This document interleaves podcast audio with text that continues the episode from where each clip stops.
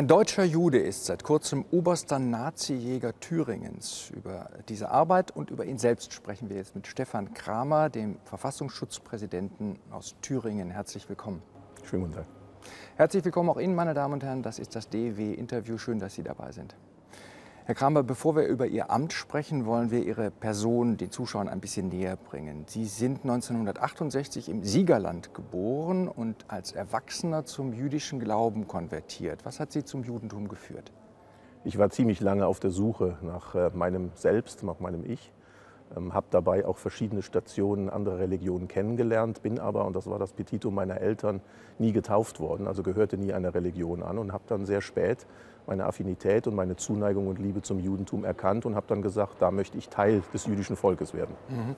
Nun ist der Übertritt zum jüdischen Glauben nicht einfach ein Papier, das man unterschreibt. Man muss da etwas äh, oder relativ viel auf sich nehmen. Ähm, war das für Sie ein Grund, äh, mit dieser Entscheidung zu ringen?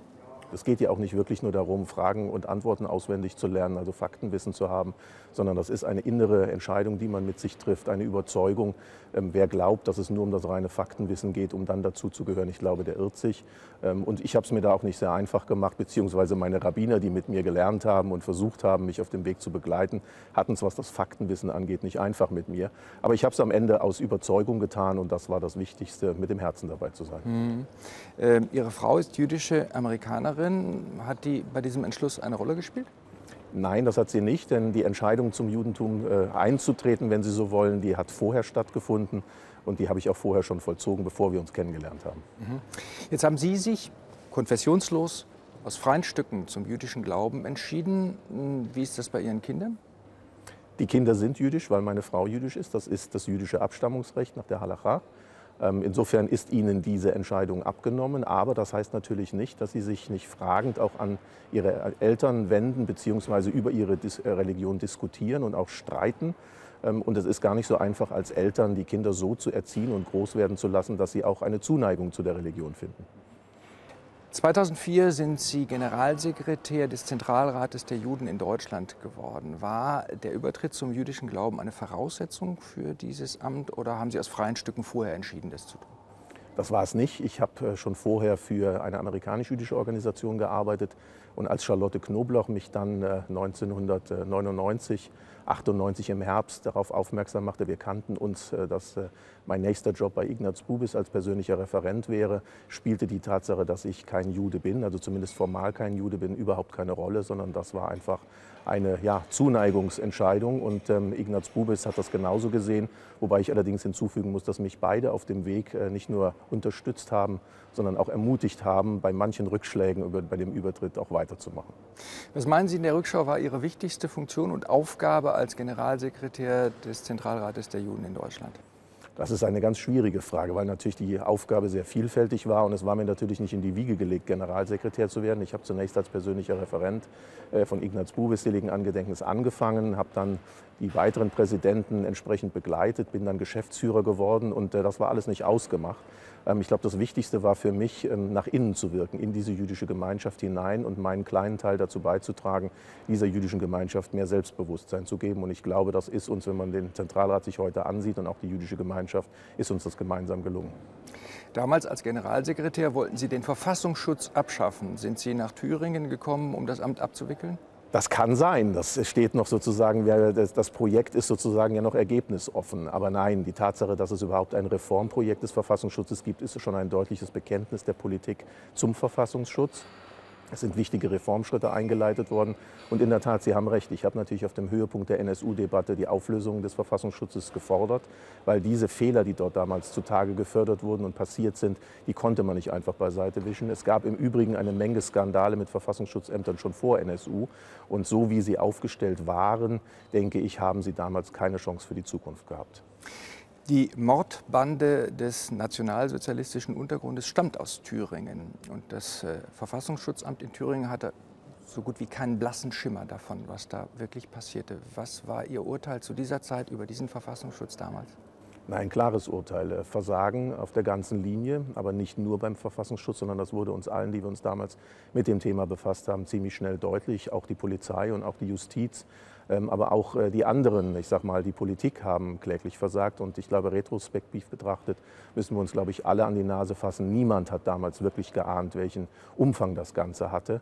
Äh, nichtsdestotrotz muss es Konsequenzen haben. Die entsprechenden Untersuchungsausschüsse haben klare äh, Defizite zutage gefördert und an denen arbeiten wir jetzt, diese abzustellen.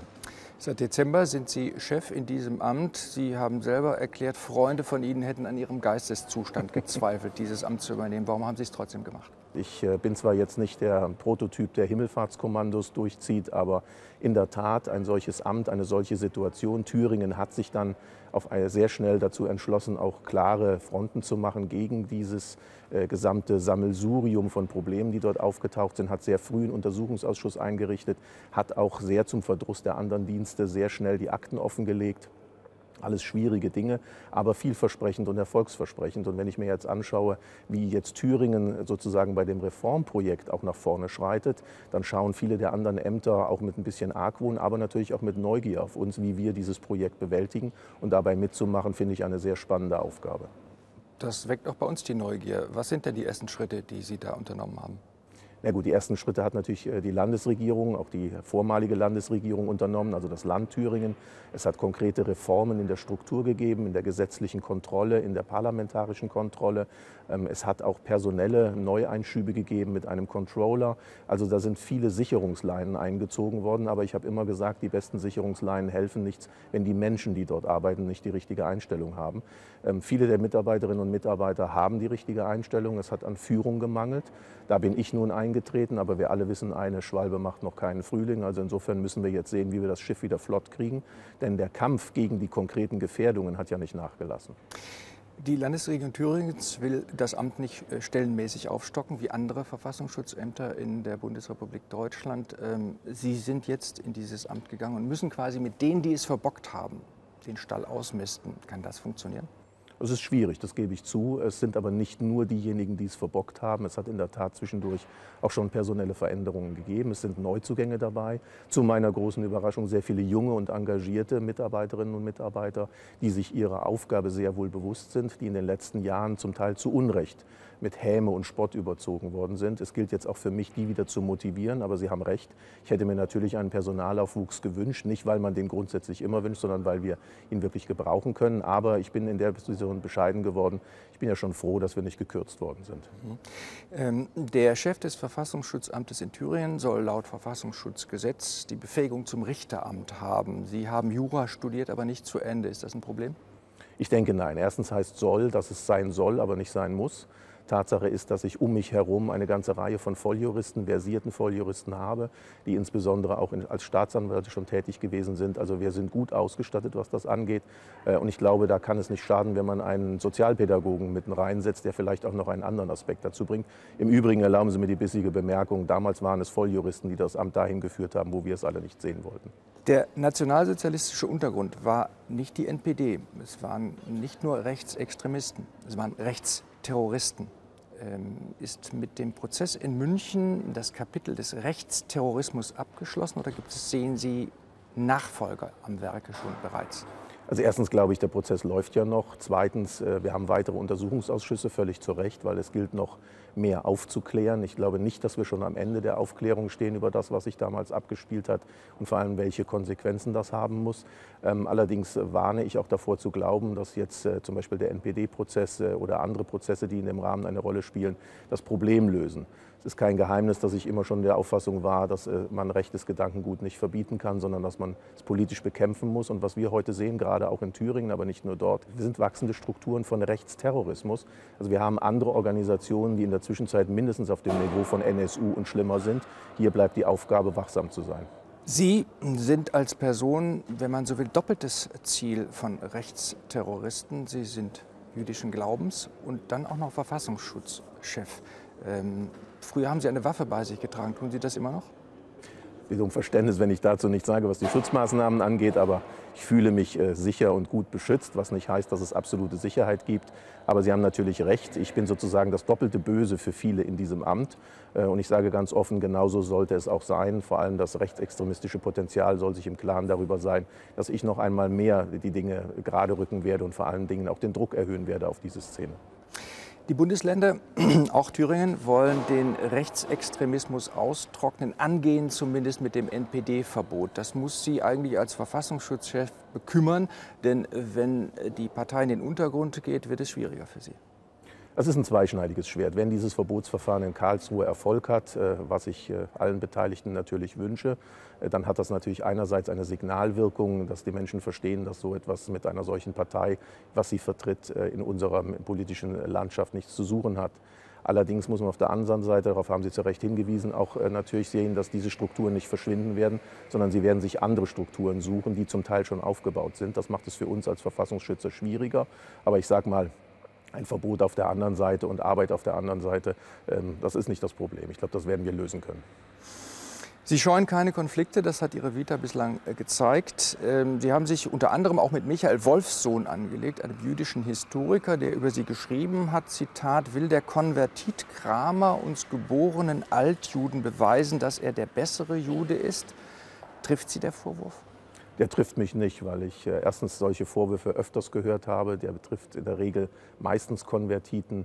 Es gibt sicherlich auch Konvertiten, die versuchen, die besseren Juden zu sein. Ich glaube, ich habe äh, mir da nichts vorzuwerfen. Und ich habe in meinem Leben bisher bewiesen, dass ich meinen Weg gehe. Äh, das perlt an mir ab.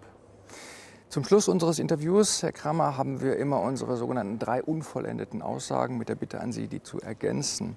Wenn der Geheimdienstverräter Edward Snowden in der jüdischen Synagoge in Berlin Asyl suchen wollte, dann wäre ich dafür. Ich war Mitglied der CDU, dann der FDP, bin inzwischen Mitglied der SPD. In Thüringen regiert die Linke. Die Linke wäre für mich keine Alternative. Meine dringendste Aufgabe als Thüringens Verfassungsschutzpräsident ist Vertrauen wiederherzustellen, Vertrauen in die Politik, aber vor allen Dingen auch in die Bevölkerung des Landes Thüringen und darüber hinaus. Stefan Kramer, herzlichen Dank für das Gespräch. Vielen Dank.